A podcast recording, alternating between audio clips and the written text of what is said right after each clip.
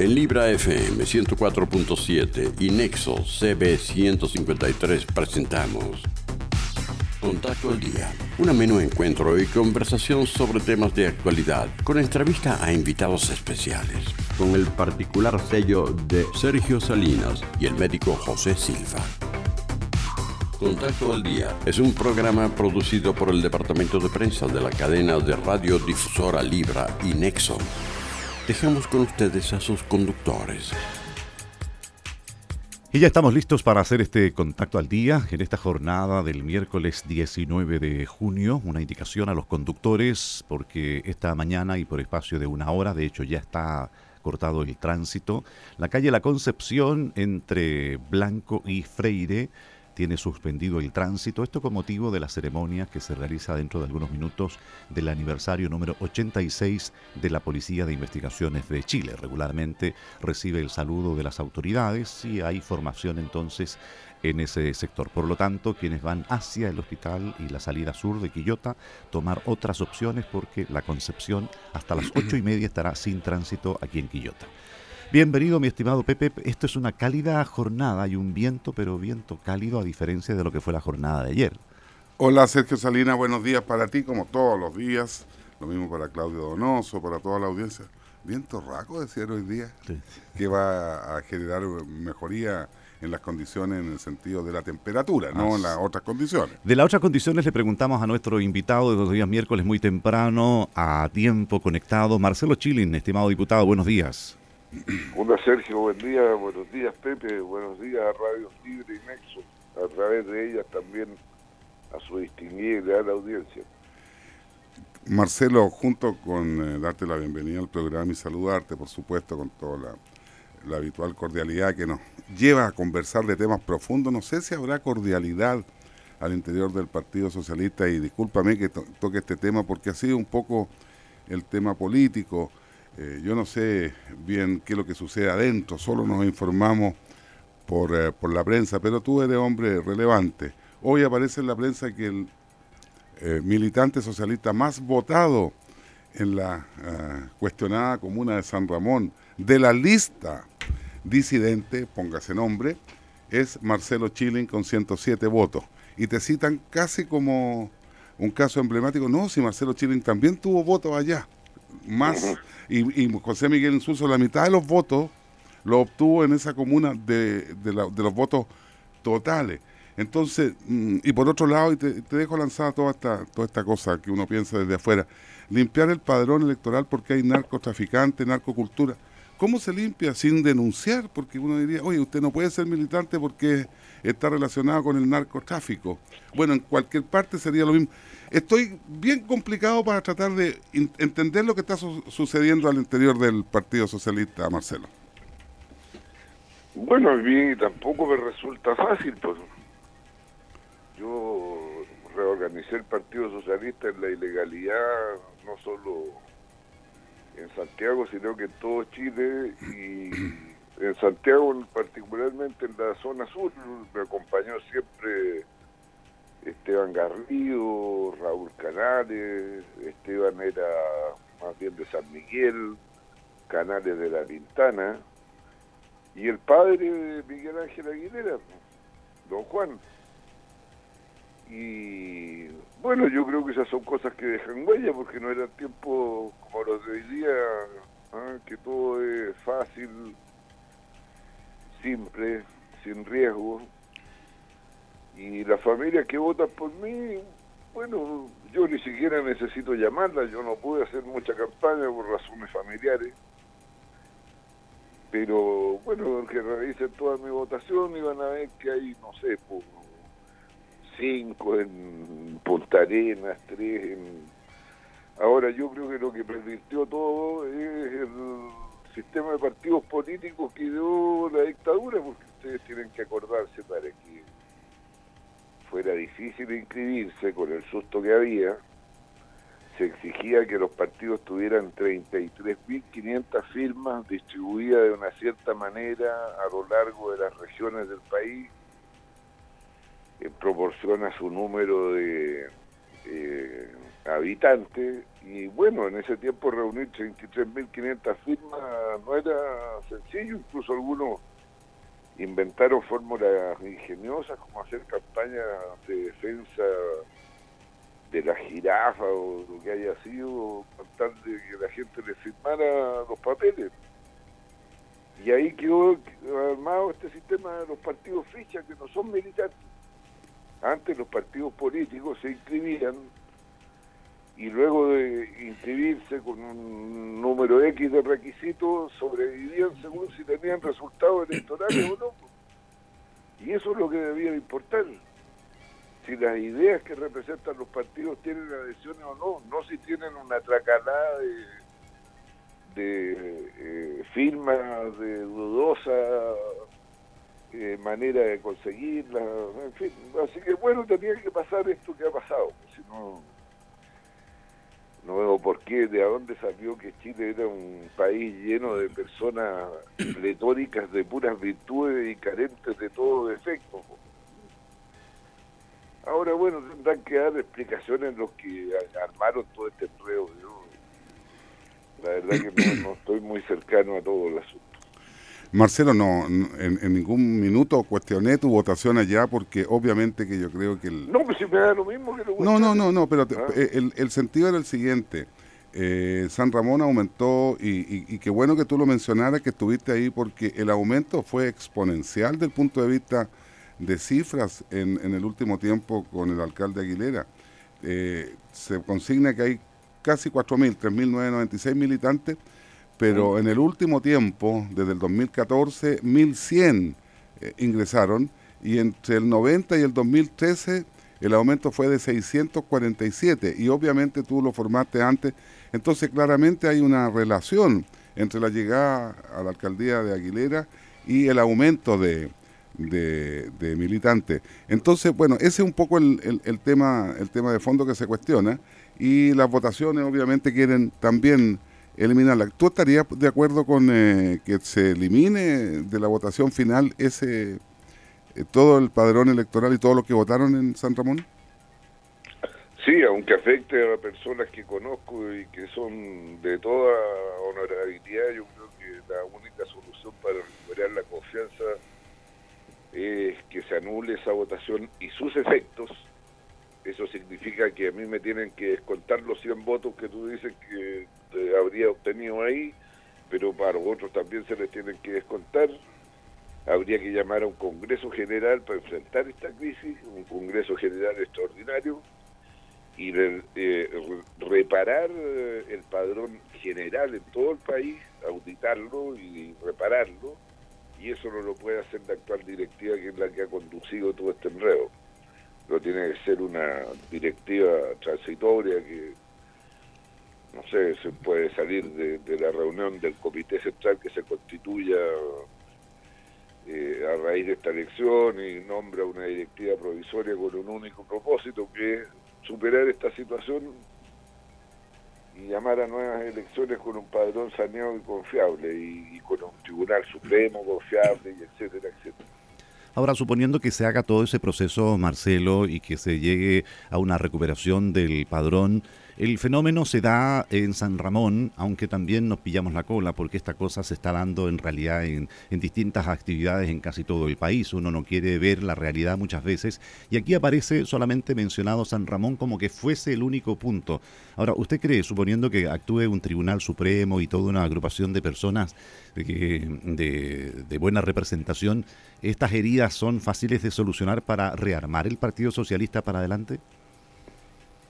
Bueno, la mayoría de los militantes del Partido Socialista son fruto de larga historia, no vemos ninguna razón para que no puedan poner sus talentos y capacidades al servicio de rearmar su casa política.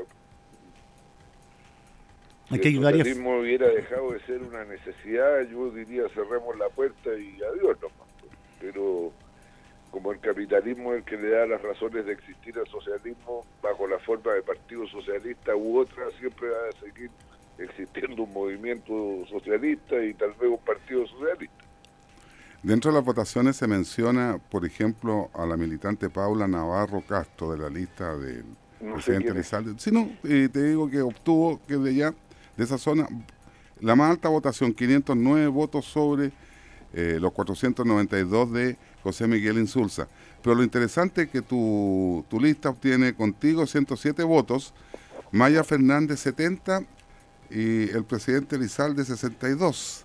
Así es que eh, es una votación súper rara la de San Ramón, pero pareciera que la explicación que tú das es muy, muy, muy pertinente respecto al trabajo político que se realizó de tu parte en esa zona. Así que solo para aclarar, porque sale citado casi como, como que, oye, pero si Chile también tiene voto, como que, y diputado de otro lado. Entonces, bueno aclararlo y te agradecemos la sinceridad, Marcelo. Muy bien, pues. Vamos al ámbito legislativo, estimado diputado, porque mm, está todavía en paralización de carácter indefinido el magisterio, el colegio de profesores, pero ayer se sumaron las parvularias y de repente en los titulares y en esta cosa hablan de una mercantilización de la educación, de una privatización de la educación de, preescolar. ¿Están así? ¿Eso se avanza y ese es el sentido? Porque desde el gobierno rápidamente dicen que esto se trata de mejorar la, calidad de la educación de de la pequeña infancia. Finalmente, ¿qué es lo que se vota en el Congreso? Pero todo eso es mentira. Les reitero lo que les dije la semana pasada, vayan a Quilpue a ver los tres jardines infantiles que están abandonados cuando ya habían iniciado su construcción. Yo, yo realmente no quiero referirme a mentiras. No, no, este gobierno no tiene vocación eh, social, simple. No tiene vocación social. ¿Y cuál sería la, vocación social según tu punto de vista? Bueno, que construyan las cosas que dicen, pues no, dicen que los niños primero en la fila. ¿Y es solo construcción? ¿Y que los niños se atienden solo en los jardines infantiles? ¿No necesitan especialistas los que tienen limitaciones, eh, sorderas, eh, eh, problemas motrices?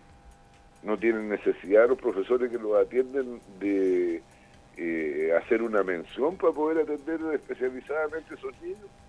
Y esa mención no merece ser eh, eh, reconocida a través de un bono como si lo es reconocido en otras menciones.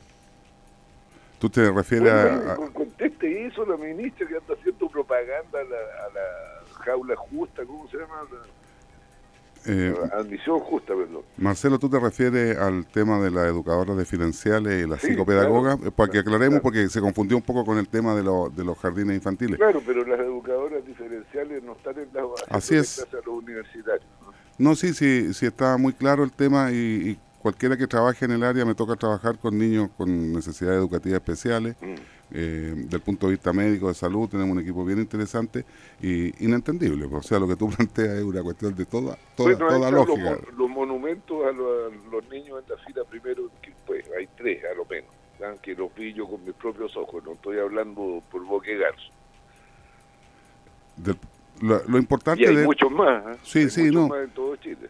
Bueno, lo importante es que la cobertura, eh, la calidad de lo que ahí se entrega sea de acuerdo a lo que necesitamos para nuestros niños. Yo comparto contigo que hay que hacer algo potente y profundo y se supone que esto debiera contar con el apoyo. Ahora, eh, y, te pregunto de inmediato, ya que la, citaste, Marcela Cubillo, eh, muy bien evaluada pues en, la encuesta CEP, muy bien evaluada. Sorprendente, porque en esa misma encuesta los ministros de Educación estaban al último. La, opinión pública evalúa superficialidades, pues también va a ser presidente de Chile la Katy Barriga, pues no, no, por favor, Pepe, no, no, si, no es que... No, la señora Cubillo merece ser acusada constitucionalmente por abandono de bienes. Ella no, ni siquiera está poniendo en práctica las leyes a que la obliga el puesto en que está. Del punto de vista... Da lo mismo la popularidad. Mira, desde el punto de vista de eso no es una no es una evaluación presidencial para ser preciso, pero obviamente que se le da ese sentido.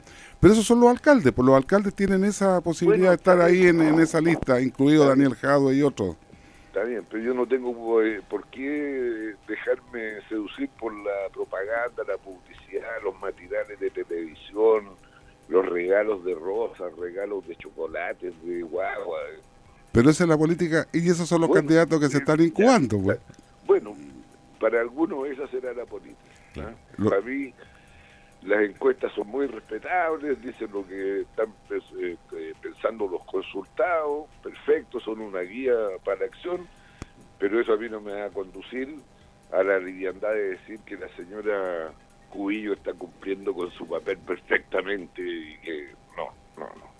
No, porque yo veo el tema en profundidad. Pues, Y te reitero, ahí están los tres edificios a lo menos en, en Quilpue, monumentos al abandono de los niños y de la tarea del Ministerio de Educación a través de la JUCI. Marcelo, en el ámbito legislativo también se le pondrá suma urgencia al tema de, las pensiones y hay una propuesta de, aparece un poco más claridad, no sé si será así para poder avanzar, este ente que va a administrar el 4% o lo que sea de aumento para las pensiones, este ente que tendrá cinco consejeros y licitará una gestión de fondos, ¿se empieza a aclarar un poco o sigue todavía en la nebulosa esto? No, es que ha sido tanta eh, marcha adelante y marcha atrás que yo prefiero esperar que llegue la indicación. No, tengo nada que comentar. No hay indicación, no hay opinión. Porque lo general lo que necesita es efectivamente la indicación, el proyecto o el anteproyecto y cómo va a operar. ¿El resto son discursos? Sí, por eso que manden la indicación y ahí opinamos. Ahora, el tiempo juega en contra porque efectivamente para que exista reajuste real de remuneraciones o de pensiones, en este caso de las más bajas, esto tiene que ser zanjado en cuatro meses, no más, porque si no, no alcanza. Bueno, el gobierno es el que tiene la palanca de cambio en la mano. El, pueblo se la dio, que la use. ¿Tú estás de acuerdo con el ex ministro Ixaguirre que dice que de aquí para adelante, incluido este, obviamente, y los que vengan, eh, los gobiernos van a sufrir este tipo de situación de tener eh, eh, en contra la mayoría del Parlamento, de las redes sociales.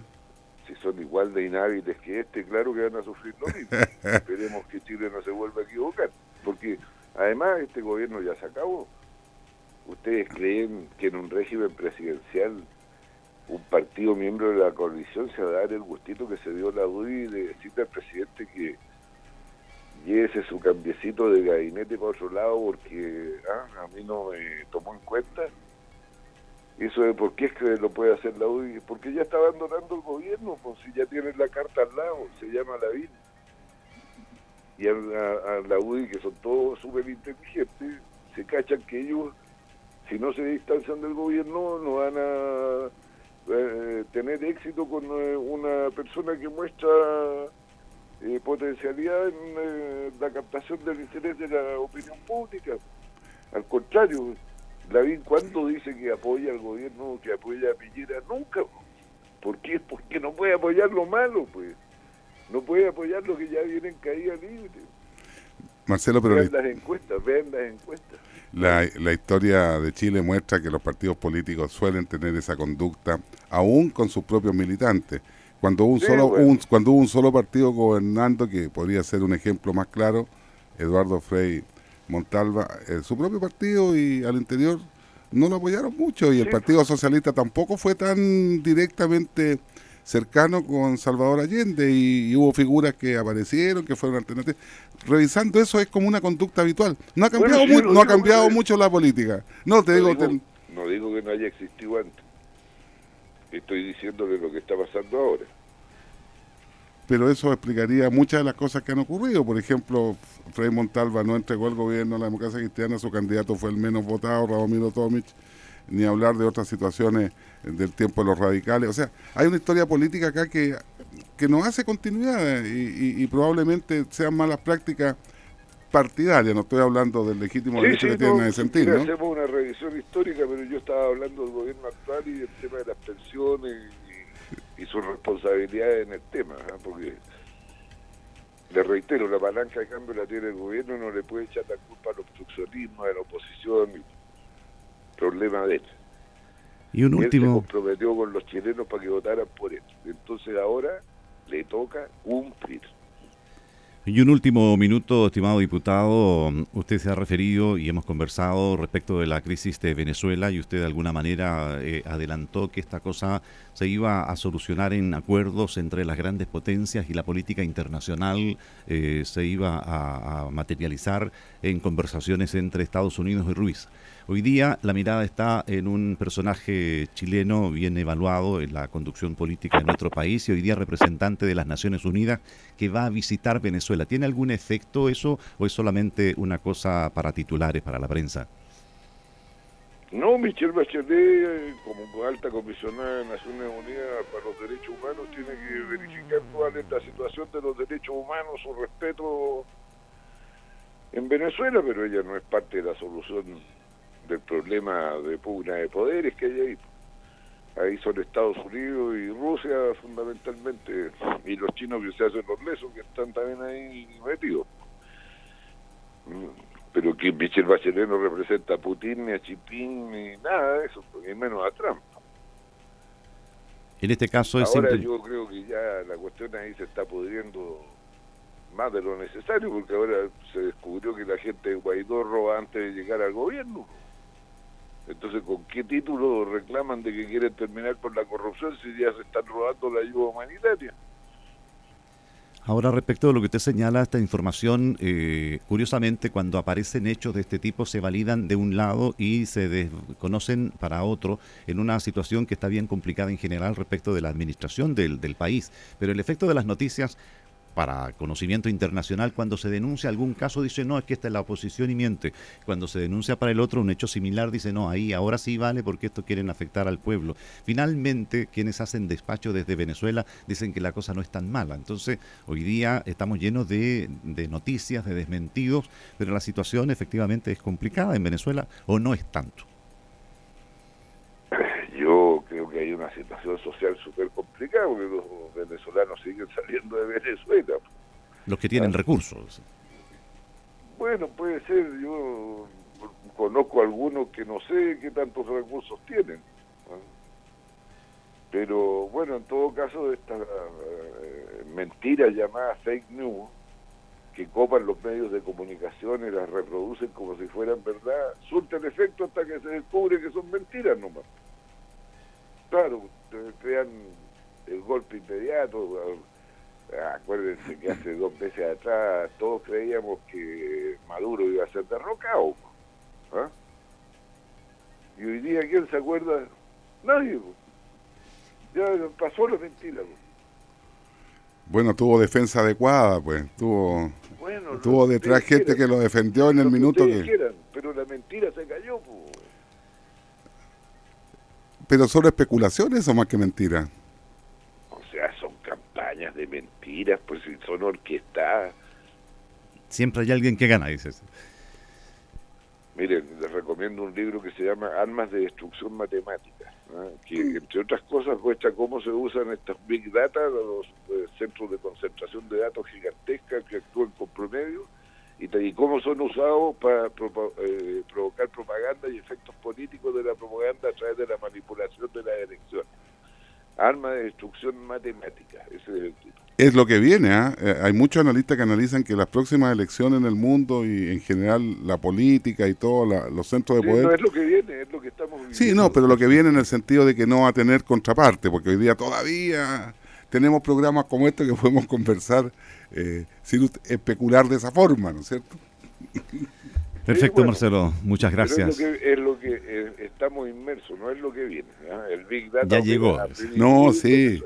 Y, y los algoritmos que en algún tiempo eran un juego de niños, hoy día son, uh, tremendo. Gracias, Marcelo. Gracias, Marcelo. Se alimentan poco rigurosamente. por Así eso es. provo- provocan graves daños humanos. Exacto. Y la medicina está llena de algoritmos, solo para decirte Bueno. por dónde va a ir la cosa también. Perfecto, diputado. Muchas gracias. A ustedes, pues, buen que esté muy bien. Chao, Marcelo. Chao,